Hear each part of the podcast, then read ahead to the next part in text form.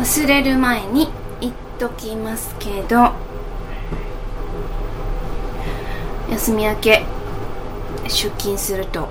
デスクにどっちゃりと書類の山が私を待っていました。でも仕事嫌いじゃないんで片っ端から片付けてきました。そんな私の休みの間にですね会社のまたルールが一つ厳しくなりましてまあ当たり前かもしれないんですけど、えー、車を使う人たち主に営業ですね。は、えー、車に乗る前と乗った後にアルコールチェックをしないといけないのはあの法的にもう決まって施行されてるんですよね。12月1日から。一般企業でも。でそれを守れなかったら、えー、まだ緩かったんですよ、えー、1週間。2回連チャンでやったら1週間降車。車に乗りませんっていう降車処分とかね。そういう感じだったんですけどえっ、ー、と明日からかな。うん。もう猶予期間は終わりました。みたいなもう脅し脅し文句って言ったらおかしいんですけどもうなんかバシッとこうなんていうんですかね。もう終わりですみたいな。えー、一回っていうかもう即日、えー、無期限降車となるそうです。うわ厳しい厳しいと思いましたけどでもまあうん法規制もありますからね。ルールはルールなんでそこら辺は守らなくてはいけないことかななんて思ってます、うん、そんだけ厳しく言われないとできない人たちがいるっていうことがまあちょっと寂しいですね、うん、会社の書類のルールでもですね何度言ってもできない人はいるんです、まあ、大体決まった人なんですけど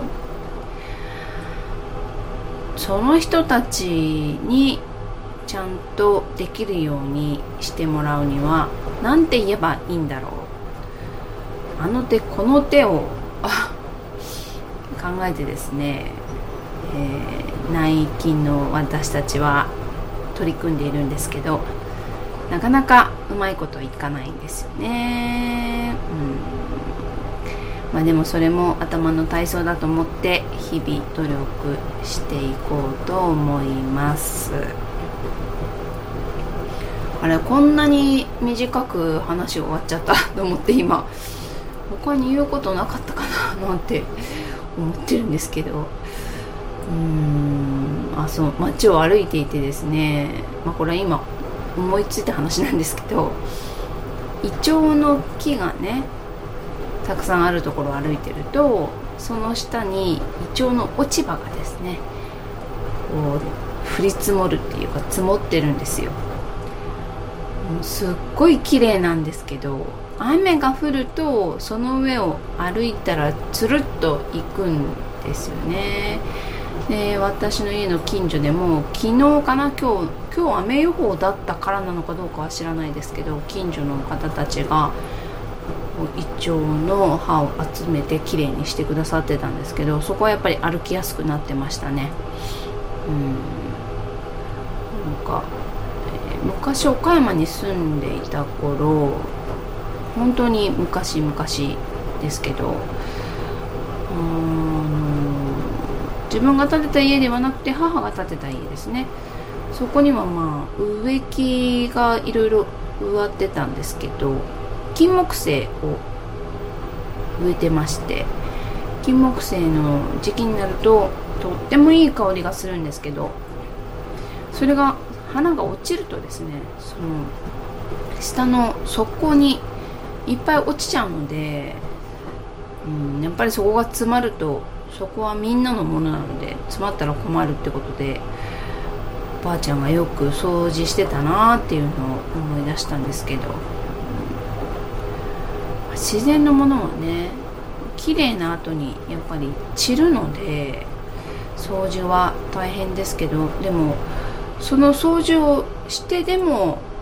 うんやっぱりその綺麗さっていうのは手に入れたい